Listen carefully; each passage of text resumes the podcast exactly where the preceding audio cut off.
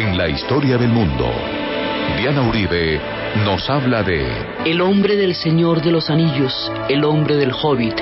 Vamos a contar la historia de los mundos que él creó y del hombre que creó estos mundos para la maravilla del reino de la fantasía. La historia del mundo, domingos 11 de la mañana con Diana Uribe. Escúchela por Caracol Radio. Más compañía.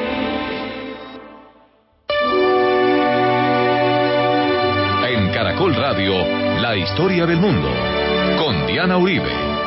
Vamos a hacer un especial para Tolkien, el hombre del Señor de los Anillos, el hombre del Hobbit. Vamos a contar la historia de los mundos que él creó y del hombre que creó estos mundos para la maravilla del reino de la fantasía.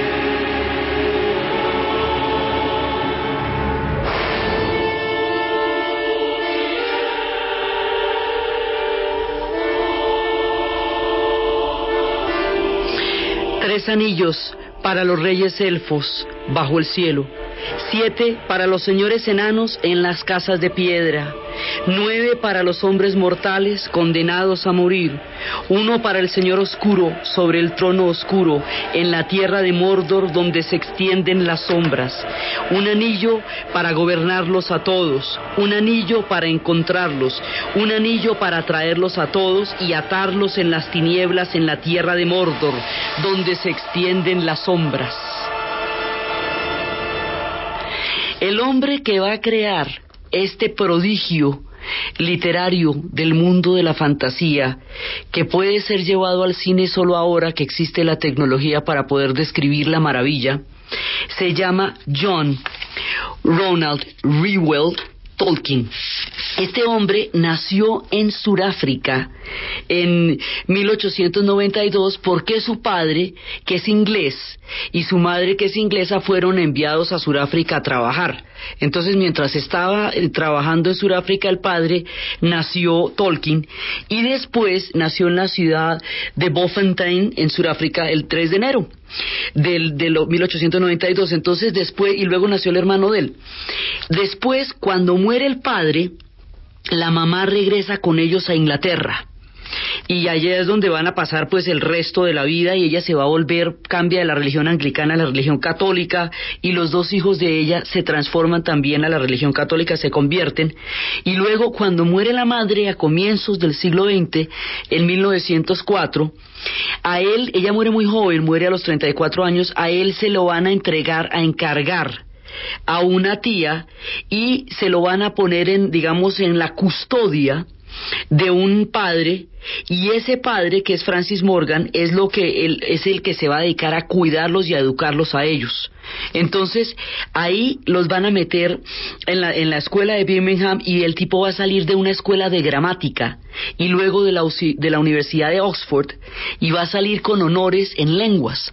Va a ser un profesor. El tipo es un académico, es un profesor encerrado por allá, con de, eh, sacando los mundos de la fantasía y de la gramática. Entonces lo que él hace, él estudia idiomas y se va a graduar de la lengua inglesa con todos los honores y va a crear todo un mundo alrededor de los idiomas. Él va a crear un idioma que es el idioma élfico y alrededor de los idiomas va a empezar a generar un mundo porque como los idiomas son sociedades, son pueblos, son culturas, son civilizaciones, entonces él va a empezar a crear todo esto a lo largo de la vida esa va a ser, digamos, como su, su creación. Él va a tener una novia de toda la vida, la novia del bachillerato, y cuando se logra casar con su novia que amaba desde la secundaria, que cae en la Primera Guerra Mundial, él va a tener, se va a alistar y va a ir a la Primera Guerra Mundial. Esto de la Primera Guerra Mundial es muy importante, porque hay una generación de escritores que vivieron la Primera Guerra Mundial, él y el círculo de amigos con los que habrá, hará después las tertulias literarias, y, la, y Stefan Zweig, el que escribiría los momentos estelares de la historia de la humanidad, y Jean Lemarque, el que escribiría Sin novedad en la frente. Es una generación de escritores que se dice que eran los escritores traumatizados porque la gente que vivió la Primera Guerra.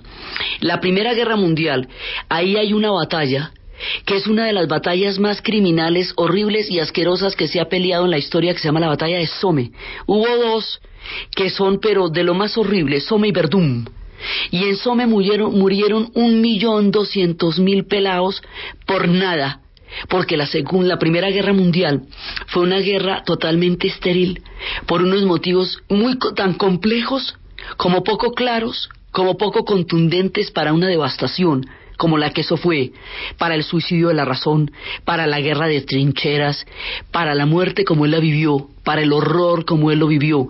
Los hombres que tuvieron esa experiencia les cambió el concepto sobre la muerte y el concepto sobre el mal.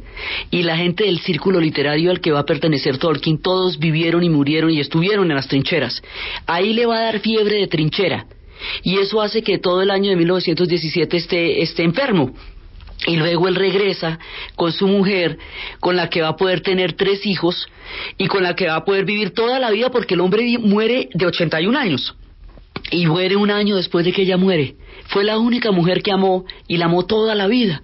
Entonces, este hombre cuando regresa de la guerra, con semejante idea tan bárbara que, que ha visto de toda la guerra, empieza a crear los círculos literarios y él tiene unos compañeros con los que hacen tertulias y se ponen a pensar que ellos quisieran eh, leer libros maravillosos donde estuvieran todos los personajes de la creación de la fantasía, pero nadie los escribe. Entonces la única solución para poder leer semejantes libros tan maravillosos es que ellos los escriban, porque ¿qué más hacemos? Entonces él empieza a escribir todos esos relatos, empieza a escribir la, la, primera es el libro de las historias perdidas, The Book of the Lost Tales, que son los primeros días de narraciones, y luego eh, regresa, cuando ya puede regresar, sigue escribiendo y escribiendo, y luego va a empezar ya a especializarse en los lenguajes y en las mitologías del norte de Europa y ahí es donde empieza la idea de los hobbits y, empieza, y empieza a inventar idiomas. Él va a hacer, lo que él va a hacer es traducir la mitología. Es, traducir todo el mundo mitológico celta, normando, sajón, eh, noruego, danés, vikingo, va a traducir esas historias del inglés medieval las va a traducir al inglés moderno y las va a hacer visibles. Y al hacerlas visibles va a permitir que vuelvan a entenderse y a circular. Después de la Primera Guerra Mundial hay un resurgimiento del tema de la Edad Media porque el honor que existía en los tiempos medievales se vuelve como una especie de alivio al sinsentido que fue la Primera Guerra Mundial. Entonces ellos toman todo ese mundo, el mundo del medioevo, el mundo de, toda la, de todo lo que van a ser los dioses y las figuras y las criaturas del bosque y las criaturas de la tierra, que recordemos que esas eran antiguas religiones eran las religiones originales de los pueblos germanos y de los pueblos vikingos, que luego con la era cristiana quedaron como en el reino de la fantasía, pero eso eran las religiones, era el espíritu en el cual la gente vivía, que eran los espíritus del bosque. Entonces él lo que va a hacer es traer todo esto y hacerlo visible mediante el trabajo de idiomas. Él se llama a sí mismo un subcreador porque los subcreadores son los que hacen visibles mundos que ya están inventados, pero han caído en el olvido o en el desuso. Entonces, por eso es que él, al hacer visible todo esto mediante el trabajo del lenguaje que va a ser tan bravo, va a hacer que todo el mundo lo pueda conocer. Y con todo ese conocimiento es que va a empezar a crear su obra. Entonces, cuando van naciendo sus hijos, es cuando él empieza a escribir el Hobbit. Y cuando escribe el Hobbit, que es su, digamos, su primera obra, ya donde va a crear todo este mundo, cuando él escribe el Hobbit, se lo lleva a un editor. El editor tiene como política que su niño de 10 años lea las novelas y los cuentos que van dirigidos a los niños y le cree. Entonces lo lee, el niño queda fascinado, fascinado, fascinado, fascinado. Entonces le dice que le dice que eso, mejor dicho, que eso es una maravilla, que todos los niños van a quedar felices con eso y que no necesitan ni siquiera las ilustraciones porque es demasiado bonito. Entonces el papá le cree y lo publica. Y efectivamente va a ser un éxito. Muchos años más tarde, cuando ya Tolkien habrá escrito El Señor de los Anillos, llega con el manuscrito a esa misma editorial el muchacho, el niño de 10 años que leyó El Hobbit, ahora es un hombre y es el dueño de la editorial, ha reemplazado a su padre, su padre se ha retirado pero sigue al tanto de la cosa y le dice que le acaban de llevar un manuscrito que es pésimo negocio editorial porque tiene más de mil y pico de páginas. Bueno, no, eso no es ningún negocio, pero que es tan maravilloso que vale la pena la quiebra por eso. Entonces le dice, ¿y de cuánto sería la quiebra? Dice, como de mil libras que perderíamos por publicarlo. Pero vale la pena. Entonces el papá le dice, no, pues si usted dice que vale la pena, pues vale la pena. Entonces es el editor el que va a partir la novela en tres porque no, no, la, no se atreven a publicarla de una sola porque es que es, muy grande. Entonces él es el que lo, lo, va a dividir efectivamente en la comunidad del anillo, en las dos torres y en el regreso del rey. Eso digamos es un acto editorial, no es un acto de Tolkien mismo. Entonces la, la idea era publicar primero la primera parte, al año la siguiente y al año la otra. Y la idea era que la primera, el primer tiraje fuera enorme el segundo tiraje ya fuera mucho más modesto y el tercero más modesto. Pero resulta que la gente no aguantó la zozobra de leer la primera parte exigió rápidamente la publicación de la segunda y, de, y la segunda y la tercera hubo que publicarlas de una porque la gente no podía dormir de pensar en lo que fuera a pasar con toda la saga. Entonces, así es que, digamos, ese es como editorialmente, el Hobbit lo vamos a publicar en 1937 y los primeros dos volúmenes del Señor de los Anillos salen en el 54 y el tercero en el 55, en 1955, fueron escritos durante toda la Segunda Guerra Mundial. Entonces, lo que va pasando es que, bueno, ya cuando viene toda la obra, esto va a ser una cosa impresionante, pero lo que hay detrás de esta historia es en sí misma una historia maravillosa. La historia consiste en que Tolkien hace visible todos esos personajes porque él vivió los horrores de las dos guerras mundiales y él vivió el momento de entreguerras y cuando estalla la primera la segunda guerra mundial él va a dictar una conferencia que es muy famosa, que es muy importante, que es el derecho a escribir cuentos de fantasías, el derecho a escribir la fantasía, porque él dice que en un momento dado, cuando la mente está metida en tiempos históricos terribles, cuando las cosas son espantosas, cuando la vida es demasiado dolorosa, la fantasía es el único reducto de la libertad del alma, porque en la fantasía es donde se pueden encontrar los valores y los honores que en ese momento no se están dando en la historia. Entonces es, digamos, la fantasía se vuelve una especie de, de reducto de la libertad de la mente, porque cuando uno está metido en una realidad oprobiosa y no puede escapar de esa realidad oprobiosa, la mente está siendo consumida tanto como el cuerpo por el horror de lo que se está viviendo. La mente tiene derecho a ser libre cuando el cuerpo no puede serlo, en momentos terribles, y ese es el derecho que él reivindica. Cuando estalla la guerra, él empieza a ver, ahora, así como a él le impresionaba muchísimo la futilidad de la Primera Guerra Mundial, la inutilidad, el desperdicio de vidas, el horror de la Primera Guerra Mundial que no tenía ni, son, ni, ni ton ni son, pero que produjo 15 millones de muertos, así como eso. De esa manera, la Segunda Guerra Mundial sí tiene claro que eso se va a tener que pelear, porque se ha desatado una nueva modalidad de confrontación que el mundo no conocía. Y era una voluntad de poder que había arrasado y estaba arrasando Europa. Entonces, hay toda una, la gente habla de toda una analogía entre el Señor de los Anillos y la Segunda Guerra Mundial. Y se habla de que la comarca, The Shire, que es el lugar donde viven los hobbits y que son los que van a tener que emprender la gran cruzada, esa comarca es Inglaterra y ellos van a, tender, van a tener que defender Inglaterra en un momento dado. Acuérdense que en la Segunda Guerra Mundial hay un momento en que la guerra relámpago ha, ha arrodillado a toda Europa. Inglaterra queda sola bastante indefensa ante el poderío del Tercer Reich, en un momento dado tanto como los hobbits pudieran serlo ante los ejércitos de orcs. Entonces, esa defensa, porque digamos, hay un acuerdo histórico en que era imposible evitar la confrontación, digamos, la, Segunda Guerra Mundial había que pelearla, la primera era, era un desperdicio inútil. Pero la segunda sí era que tocaba pelearla porque un, un imperio de estos no podía triunfar un imperio como el del Tercer Reich no podría triunfar sin que se acabara toda forma de posibilidad de libertad humana en, bajo el esquema en que eso se estaba dando.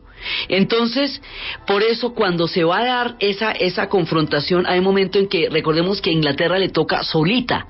Antes de la entrada de Estados Unidos a la guerra, Inglaterra aguanta como un año y dos meses de guerra ella sola, con toda Europa caída, y ella peleando contra el tercer Reich. Entonces, y, ahora el anillo, el señor del oscuro, Sauron, toda esa voluntad de poder representada, digamos, eh, como en la analogía, él siempre negaba la analogía de esto, pero es, es totalmente coincidente con, que la, con la historia que se estaba viviendo en ese momento.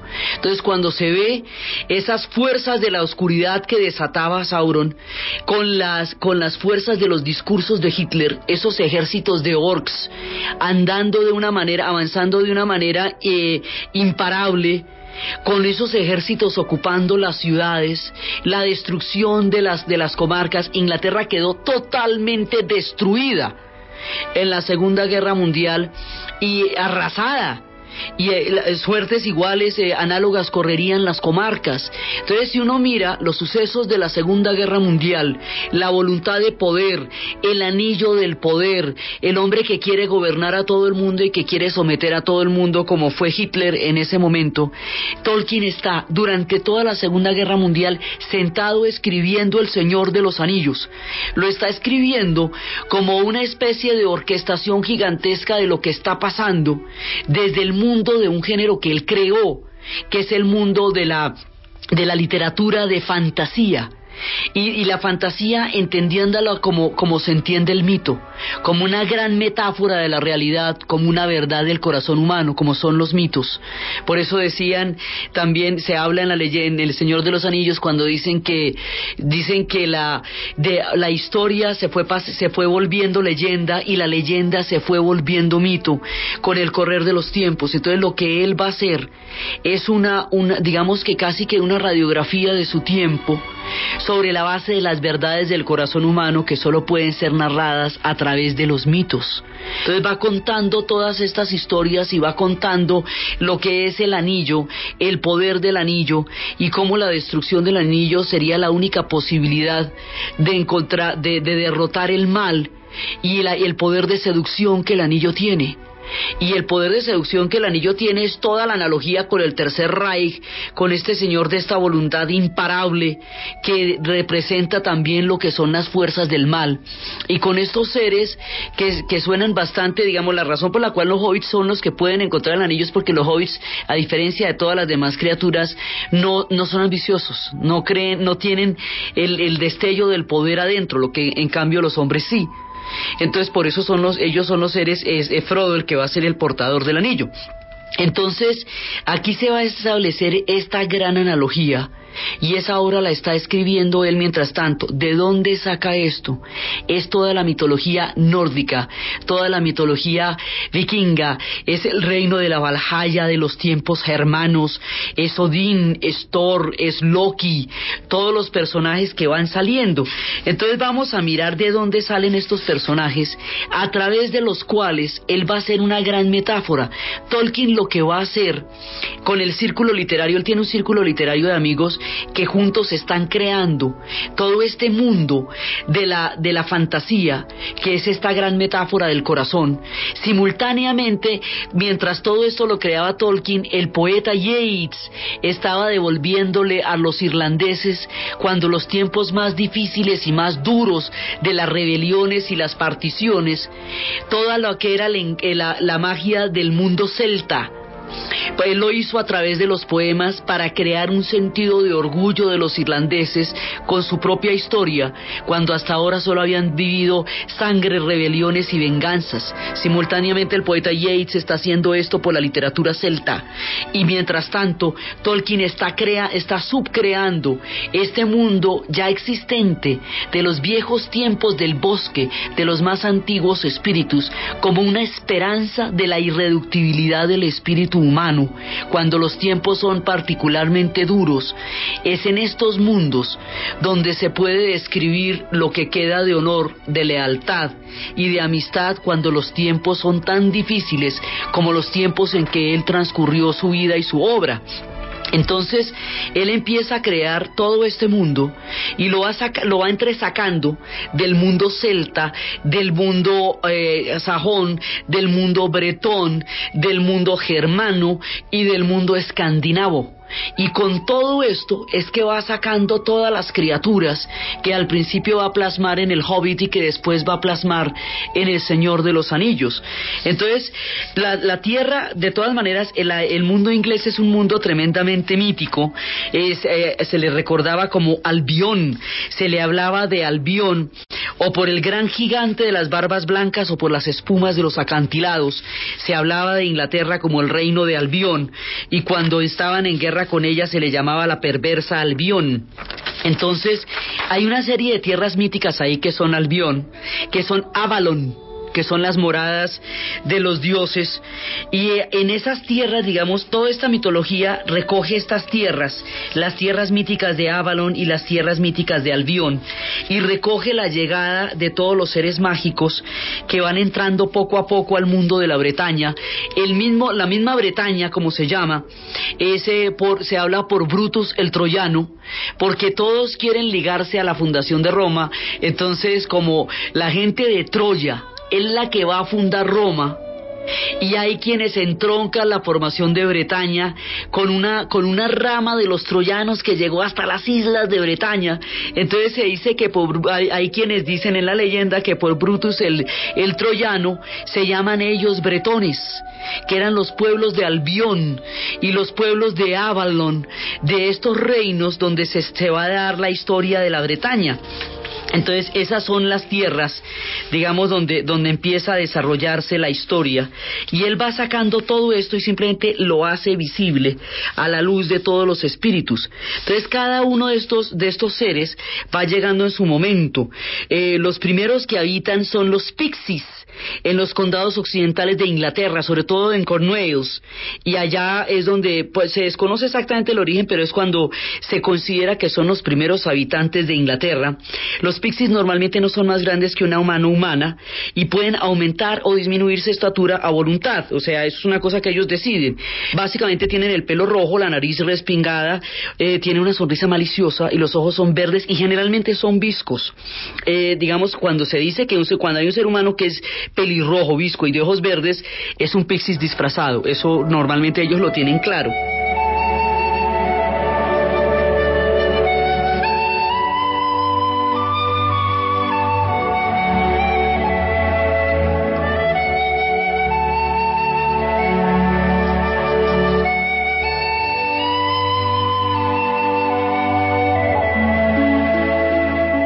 Es hora que puedas grabar desde cualquier televisor de tu casa.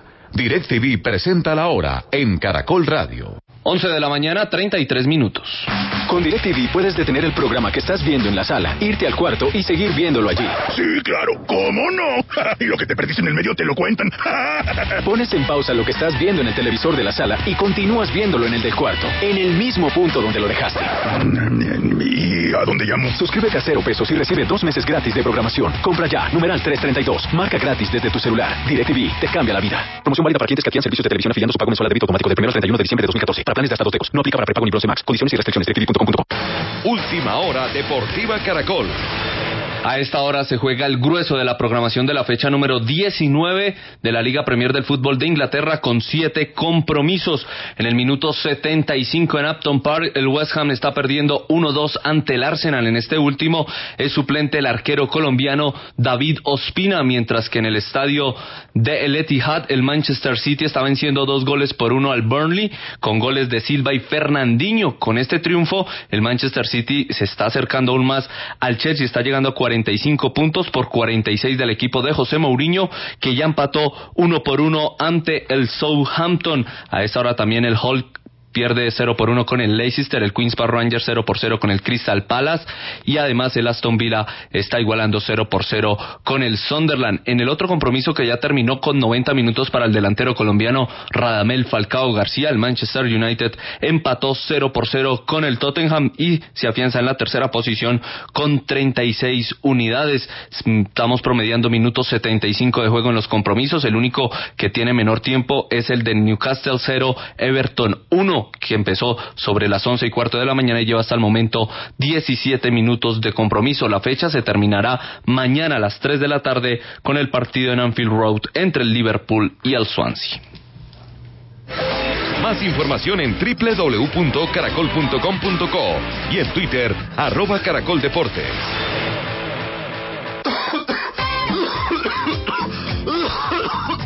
Oiga, ¿usted sabe que es bueno para tos? Para esa tos, mijito, dejar de fumar. Ay, este sí Porque tú tienes tu espacio, respeta el de los demás. No dañes a los que amas. Es solo tuyo. Un mensaje de Caracol Social. Amigo asociado, JFK Cooperativa Financiera entregará 3.500 auxilios, cada uno de 600 mil pesos. Uno de ellos puede ser para usted. Inscripciones hasta enero 29 de 2015. JFK Cooperativa Financiera. Vigilada Superintendencia Financiera de Colombia. Es hora de solicitar un crédito de libre inversión Bancolombia. En Caracol Radio son las 11 de la mañana, 35 minutos. Esta no es una carta de Navidad normal, es una carta al revés. En ella no voy a pedir, voy a dar. Te doy mi risa para cuando estés triste, mi voz para que cantemos juntos y mi corazón por si algún día se rompe el tuyo. Puedes usarlos cuando quieras, porque tenemos tanto para dar que nos puede durar todo el año. La mejor forma de dar es darse a los demás. Comparte lo mejor de ti en darestarse.com. Grupo Bancolombia. Le estamos poniendo el alma. Vigilado Superintendencia Financiera de Colombia. ¿Y usted cómo durmió anoche? Comodísimo. Colchones comodísimos para dormir profundamente. En la Fundación Universitaria Juan de Castellanos somos una familia en donde te diviertes, aprendes valores, haces amigos, investigas, emprendes y estudias lo que tú quieres. Carrera 11, número 1144 en Tunja. PBX 742-2944. www.jdc.edu.co. Fundación Universitaria Juan de Castellanos. Tu familia en Tunja. Efecti, más de 5.000 puntos de atención en 930 municipios. Presenta la hora en Caracol Radio. En Caracol Radio son las 11 de la mañana y 37 minutos. En esta Navidad, Efecti te trae el Giro Millonario. Realiza tus giros por Efecti del 6 al 24 de diciembre y participa por un millón de pesos diarios. Son 18 millones. ¡Giros! ¡Pagos! ¡Recargas! ¡Efecti! Consulta términos y condiciones en www.efecti.com.co. Efectivo limitada, vigilado Mintic. Cada millón de pesos está representado en bonos de consumo.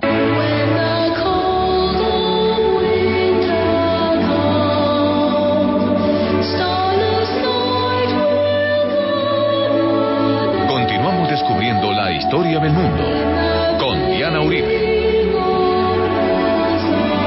Entonces, tanto los, los varones como las chicas llevan vestidos de color verde que sirve de camuflaje en los prados ingleses para que no se les vea.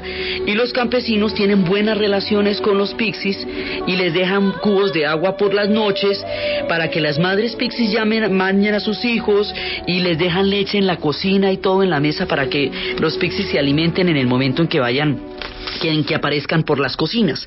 Entonces van apareciendo una serie de personajes que es toda la gente que él va a recuperar en su gigantesco mundo. Eso más toda la, la mirada de la historia. Entonces se van a conjugar eh, los pixies, se van a conjugar las ninfas que vienen del mundo griego, las hadas que llegarán en los mascarones de proas. Y las hadas son, las, las hadas llegarán con los romanos, porque las hadas se iban a establecer con los, con la en, Grecia, pero las ninfas se la montaron horrible a las hadas, entonces las hadas se tuvieron que ir porque las ninfas eran pero graves para montarla. Entonces las hadas tienen glamour y el glamour es un nivel de encanto tan poderoso que es el que hace que todo el mundo se enamore instantáneamente de las hadas tan pronto las vean. Por eso ellas procuran no ser visibles, porque el encanto está más allá de sus propias posibilidades. Las hadas tienen la gente que les hace los zapatitos. Hay unos zapateros de las hadas que se llaman los leprechauns, que son los que le hacen los, los zapaticos a las hadas, que son tan importantes. Hay criaturas eh, en, este bosque, hay criaturas que son pícaras, como los pugs, que es el que, que son los que trastornan las cosas y son los que los que van a cambiar los, los órdenes del mundo y van a crear, ellos son los que van a hacer semejante, semejante lío en el sueño de una noche de verano son los que van a trastocar todo, porque los, los son, su naturaleza es una naturaleza picaresca. Todos estos personajes van a poblar los espíritus del bosque y entre ellos tienen las mismas relaciones que tienen los europeos entre sí son relaciones que van desde profundos odios hasta profundas alianzas. Y ellos, digamos, tienen exactamente las mismas disputas que los europeos tienen, se ven reflejadas en los mundos de los espíritus del bosque. Hay toda clase de personajes, están los trolls, que son, son seres gigantes de las regiones escandinavas que viven en los bosques, en las montañas y en los páramos y que mm, Dice que son criaturas amorfas grandes que no tienen una distinción muy clara entre el cuerpo y la cabeza y los miembros, aunque estén en todas partes. Estos trolls también los vimos.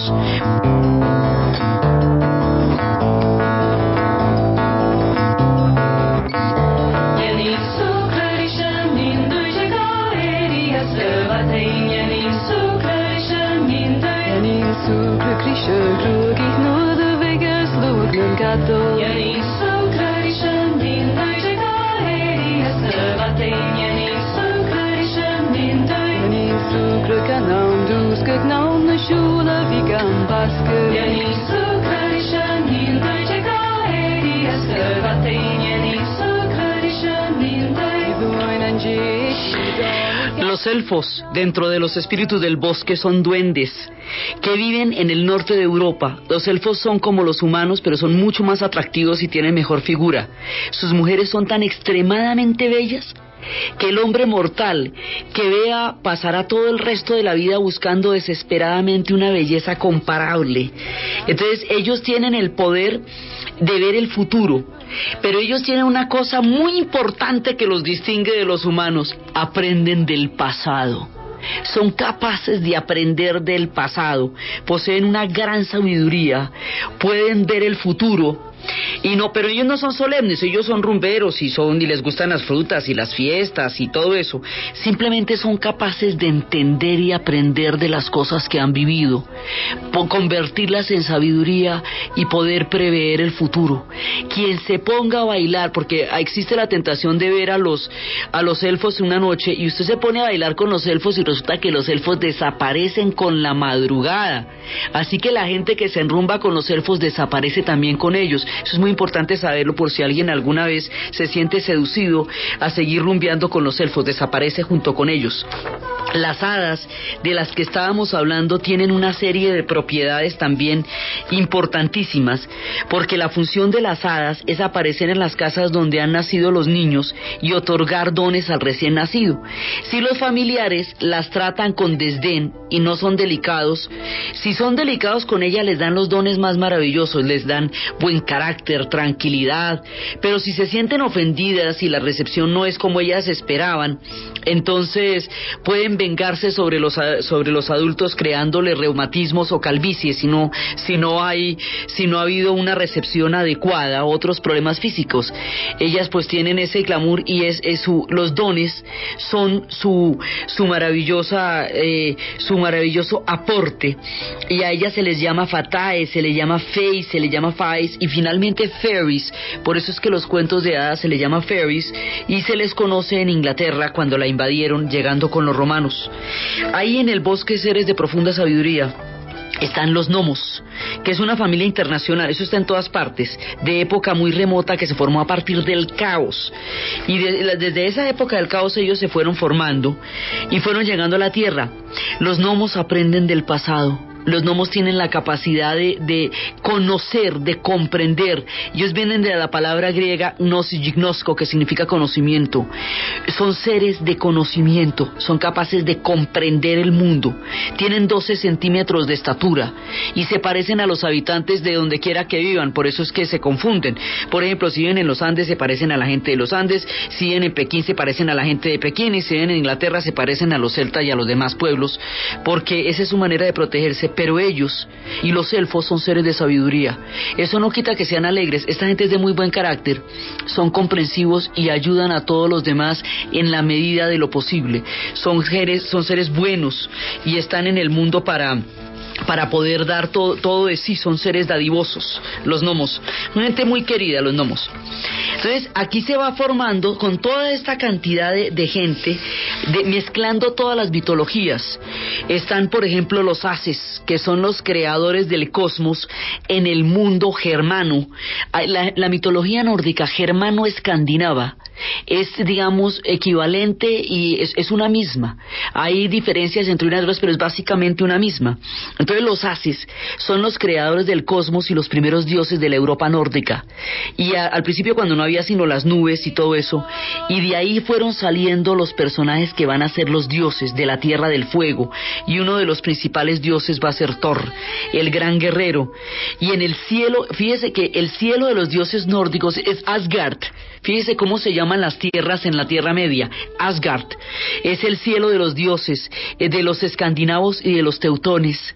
Y es cuando los dioses como Odín y Vili se van creando la tierra y llaman a Midgard de la morada intermedia porque está de mitad de camino entre el cielo y el infierno, para que se dedique a la construcción de Asgard, y se les unen los demás dioses o haces, y llaman a la morada de Asgard o la residencia de los haces, y recién construida Asgard tiene una cierta semejanza con la tierra, en las moradas donde sirvieron de modelo para los grandes salones de los vikingos y las moradas de Midgard, y de un gran fuego arde al interior de ella, siempre está, y los dioses se sientan alrededor del fuego y beben hidromiel y discuten sus planes para con la humanidad y comen y beben y las obras se las come la gente de la tierra.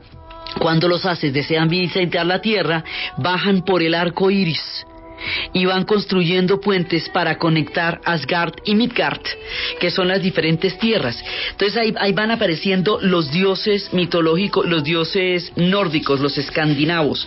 Entre los dioses escandinavos, el más importante de todos es Thor el gran señor. Y Thor es un guerrero, un dios de la guerra y del trueno, es corpulento, tiene una barba roja densa y unos ojos azules tremendos y está vestido a la manera vikinga, con un casco y una coraza y una túnica.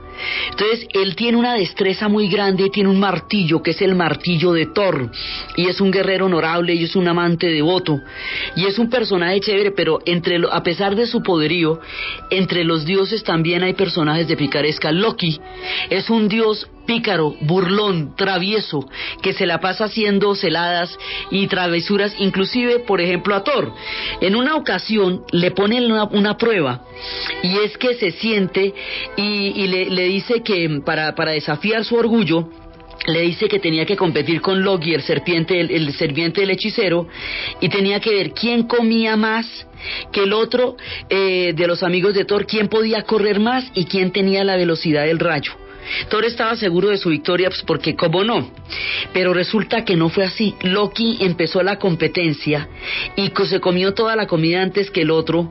Eh, luego se puso las botas y se comió hasta la mesa. Todo, todo se lo comió con todo y patas. El amigo de Thor no pudo alcanzar a Hugi y luego fue incapaz de levantarse y de beber. Entonces el hechicero le dijo a Thor que existen fuerzas aún mayores que la suya. Logi es el fuego, Hugi es el pensamiento y el gato es el padre de los anillos de la serpiente de Midgard que mantiene la tierra unida. Entonces le dice que ningún guerrero puede y porque además lo ponen a, a pelear contra una anciana y la anciana le gana. Entonces dice, el fuego lo devora todo más a prisa que ningún hombre. No hay guerrero que pueda vencer a la vejez y nadie es más veloz que la velocidad del pensamiento. Y así se ven las limitaciones de los dioses. Los anillos. Los anillos son trozos de metal cortadas de manera fina, son círculos simétricos, son extremos soldados para que la fuerza esencial se pueda mantener. Los anillos son hechos de otros materiales, pero los anillos son de cohesión. Los anillos suelen hacerse para los dedos sobrenaturales son, eh, son, son una manera de mantener unido el poder. Los anillos son hechos de varios metales, tienen un poder de entrelazarlo todo. El poder interno es lo que hace su función de lo perpetuo, de lo infinito, de lo inherente. La fuerza o el espíritu o la esencia del anillo circula constantemente y genera el poder de envolver al portador en un aura de protección de todas las fuerzas extrañas. Por eso el anillo es el centro de todo. Esos anillos pueden llevar en la mano, se pueden llevar en las orejas, como hacían los marineros, porque incrementan la visión, porque son fuente de poder y de energía. Entonces están los anillos, están los, los martillos que van formándose, están las espadas, que son fundamentales porque las espadas tienen, además contienen la magia y contienen el honor y contienen todas las posibilidades. Están los martillos, las espadas, los anillos que van forjando el mundo. Este mundo de los dioses nórdicos tiene un paraíso que se llama la Valhalla y la Valhalla es a donde han de llegar los guerreros valientes cuando hayan muerto en batalla. En la Valhalla es donde están las Valquirias que son estos seres rubios y maravillosos que buscan a los guerreros más valientes en medio de la batalla para invitarlos después de la muerte al cielo de la Valhalla, que es donde van a estar en, eh, bebiendo cerveza. Esos echan unos banquetes buenísimos, pero hay que morir en batalla para llegar allá, lo cual es complicado para poder llegar a la Valhalla. Entonces, entre Thor, entre Odín, entre el mundo de los enanos, que son unos seres creativos, maravillosos, eh, los enanos se diferencian de los gnomos porque los gnomos son perfectamente bien hechos y los enanos son un poco contrahechos. En realidad eso es, digamos, lo que los diferencia fundamentalmente, pero los, los enanos son muy orgullosos, como se muestra el personaje de la tierra de Moira, que tiene su martillo como señal de honor estos son grandes forjadores. Entonces aquí va creando todo este mundo y va sacando a la luz todas estas criaturas. Las espadas, por ejemplo, están hechas con el filo, con la punta que, tienen más de 5.000 años. Y las espadas, hay espadas famosas como la Claymore escocesa, como Excalibur. Esas espadas tienen una forja de metal que puede ser de bronce o de hierro y la empuñadura en cruz. Y la hoja de espada se puede ornamentar y esas espadas son las que van creando un espíritu propio son muy sensibles al espíritu del propietario. Y lo ideal es que el guerrero esté presente en el momento en que se estaba fabricando el arma para que pueda garantizar con su espíritu una fusión perfecta con la nobleza de la espada. La espada infunde, eh, ella, me dicho, el espíritu se infunde al forjar la hoja. Y en el momento en que se incorporan los elementos, el fuego, el agua, la tierra y el aire, el fuego impregna la hoja con la fuerza de la voluntad del herrero. Y cuando éste golpea con el martillo para reforzar los golpes del encantamiento rítmico, el aire interviene en los fuelles que encienden el rojo vivo de la llama que la forja. El agua se usa para templar la hoja, la tierra de la piedra para afilarla y los metales de la misma espada para la vuelven a aparecer en el fuego. Y así se unen todos los elementos para darle a la espada la capacidad de la protección y la magia. Entonces, se va dando todo esto están los elfos. Hay unos personajes, por ejemplo, los gremlins. Los gremlins ayudaban mucho a los hombres en sus descubrimientos, pero en una ocasión, pero los hombres nunca les dieron crédito. Uno de ellos fue el que atrajo la atención de Watts sobre la fuerza del vapor, haciendo que saliera volando la tapa de la tetera, pero el tipo no se dio cuenta, nunca le quiso reconocer nada. Entonces, como los gremlins no fueron reconocidos por los hombres, se pusieron tristes y amargos por eso y decidieron sabotear todo lo que tiene que ver con las máquinas. Por eso existe en las herramientas y en las máquinas el efecto gremlin y son los que desvían el martillo hacia el dedo cuando se está clavando un clavo, porque pues no les pararon bolas y no les dieron la debida importancia que tienen ellos en los inventos humanos. Entonces, Aquí se va creando un mundo de árboles que hablan. Hay árboles que hablan que son muy importantes porque son, estos sí que son antiguos. Son árboles que vienen, están en muchas partes del mundo. El árbol se dirige a una persona cuando necesita ayuda, pero a veces el espíritu que reside en el árbol pronuncia un hechizo o comunica alguna información útil. Los árboles disponen de mucho tiempo para pensar y para observar y aceptan filosóficamente el destino, que es ser útil a las criaturas del mundo. Tienen eh, desde los leñadores hasta los carpinteros con su, de acuerdo con su filosofía, ellos conversan con un carácter orientador y servicial como el roble, como el noble azul, y cuentan historias de varias edades de la tierra y responden a las preguntas de los amantes referente a la fidelidad de los amados. Y en el bosque de Sherwood se alcanzan eh, con innumerables generaciones hasta que se van encontrando con los nuevos cazadores y los nuevos bosques. Estos árboles de la, que están desde los bosques de Sherwood, desde los olmos, desde, la, desde los pacíficos, estos árboles en el Señor de los Anillos son los Ents que son los que duran mucho tiempo para tomar una decisión, pero una vez que se deciden la batalla que se van a echar los Ents, es una cosa impresionante. Entonces existen estos árboles que hablan, existen los enanos, los elfos, existen los guerreros, existen las hadas, existe todo este mundo que se fue forjando a través de la creencia de los pueblos que crecieron en los espíritus del bosque, los pueblos que creyeron en la Valhalla, en los haces, en los guerreros, en el honor, en la pureza de los hobbits, que son de corazón tierno, porque el portador del anillo no puede ser un hombre, porque fueron precisamente los hombres los que se negaron a destruirlo, cegados por la capacidad que tenía el anillo de generar eh, voluntad de poder, por ambición estaban hechos para la ambición, entonces por eso tienen que ser los hobbits, que son esas criaturas de la comarca. Están los magos, que son importantísimos, y son los son hechiceros. Básicamente los magos son gente muy estudiosa. Se le considera el equivalente, digamos, es, el equivalente de, una bruja, pero no es totalmente una bruja porque utilizan ayuda, eh, se, se valen de la sabiduría. Básicamente lo que hacen los magos es estudiar muchísimo y ese estudio es lo que los hace tan sabios y tan preparados, por eso era Merlín el que siempre le daba la ayuda a Arturo. Estos magos, Gandalf va a ser el gran mago que va a ayudar y va a guiar en el difícil camino del portador del anillo. Estos magos son importantísimos y fíjense ustedes que en Harry Potter, Hermione deriva toda su magia de lo estudiosa que es. Es un personaje muy estudioso y al ser tan juiciosa, pues sabe mucho. Los magos son gente estudiosa, dedicada, y su toda la sabiduría proviene del conocimiento y de la dedicación. Entonces fíjese cómo cada uno de estos seres conoce una, una de las propiedades de la sabiduría que hace que iluminen a los espíritus del bosque. Ahora, ellos tienen diferentes relaciones entre sí.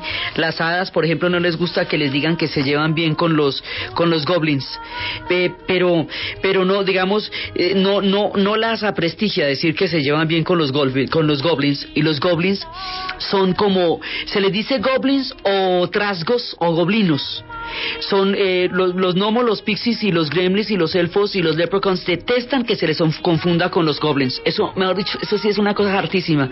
Que usted vea un gnomo y diga que es un goblin. Entonces las hadas se ponen furiosas cuando alguien dice que ellas entienden bien con los goblins. Dicen que eso, que eso no, todos son espíritus de la tierra pero no se entienden entre sí como pasa con los europeos, que tampoco les gusta que los confundan unos con otros. Los goblins en particular proceden de Francia, de donde salieron por una grieta de los Pirineos y de allí se extendieron rápidamente por Europa, llegaron a Inglaterra como polizones en los primeros barcos dragón que venían de con los vikingos. Lo mismo que las ratas también llegaron y en Inglaterra los, los druidas los llamaron Robin Goblin, que se quedó como después como los Hoblins. Son espíritus terrestres y tienen forma humana, pero ningún ser humano nunca tuvo expresiones tan malignas y tan depravadas. Y tiene una, la sonrisa de un goblin causa escalofrío. La risa agria la leche y hace caer las frutas de los árboles. Y ni siquiera una bruja acepta un goblin junto al fuego. Por eso es que nadie acepta que lo vayan a confundir con un goblin porque confunda pero no ofenda. Eso de andarle diciendo goblins a los gnomos o a los elfos es una cosa que no se puede permitir. Entonces, todo este mundo va saliendo a la luz a través primero de las traducciones, de los ensayos y luego de toda la obra de Tolkien, luego de los hobbits, y con esto es que va creando este mundo gigantesco que va a llevar a la literatura con el Señor de los Anillos, y aquí es que se va a contar la historia de la comarca como la historia de Inglaterra, la historia del anillo como la historia del poder, y después, mucho tiempo después, el cine tuvo la posibilidad de llevar todo esto y de reproducir las espadas y los forjadores y los grandes ejércitos y crear seres maravillosos a través de la tecnología, cuando se hace un efecto como el del Gollum, un personaje como el del Gollum, es cuando la tecnología se ha puesto al servicio de la fantasía para volver a traer a los espíritus el conocimiento de los mundos, de las verdades del corazón humana, escritos en los espíritus del bosque. El hombre que nos dio esto es Tolkien y a él rendimos homenaje por la libertad espiritual que nos permite al hacernos portadores del anillo y al hacernos conocer la lealtad, la búsqueda, la comunidad, la fraternidad, la comunidad del anillo, al hacernos conocer las verdades profundas de lo que significa la posibilidad del espíritu humano de seguir siendo libre aún en los tiempos más adversos. Es por eso que en estos tiempos hemos traído para poder eh, situarnos a tono con las épocas, estas antiguas historias y al hombre que las hizo posible. Era, un paso por la Tierra Media, era un paso por Isgard, era un paso por Mordor, era un paso por Rohan, era un paso por todas estas tierras donde tantos seres, Oruks y Orcs, se enfrentaron a seres de una increíble nobleza, de un increíble valor, que en un momento dado tuvieron que arriesgarlo todo por poder mantener tener la paz del tierra, de la tierra que conocieron y poder mantener los espíritus vivos en los tiempos más complejos y difíciles.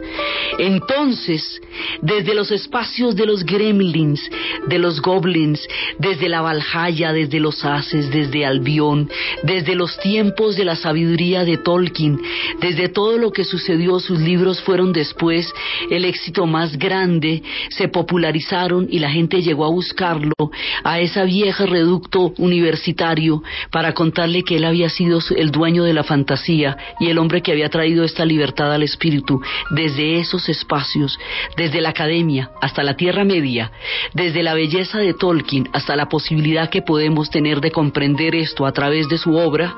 En la producción, Jesse Rodríguez. Y para ustedes, feliz fin de semana.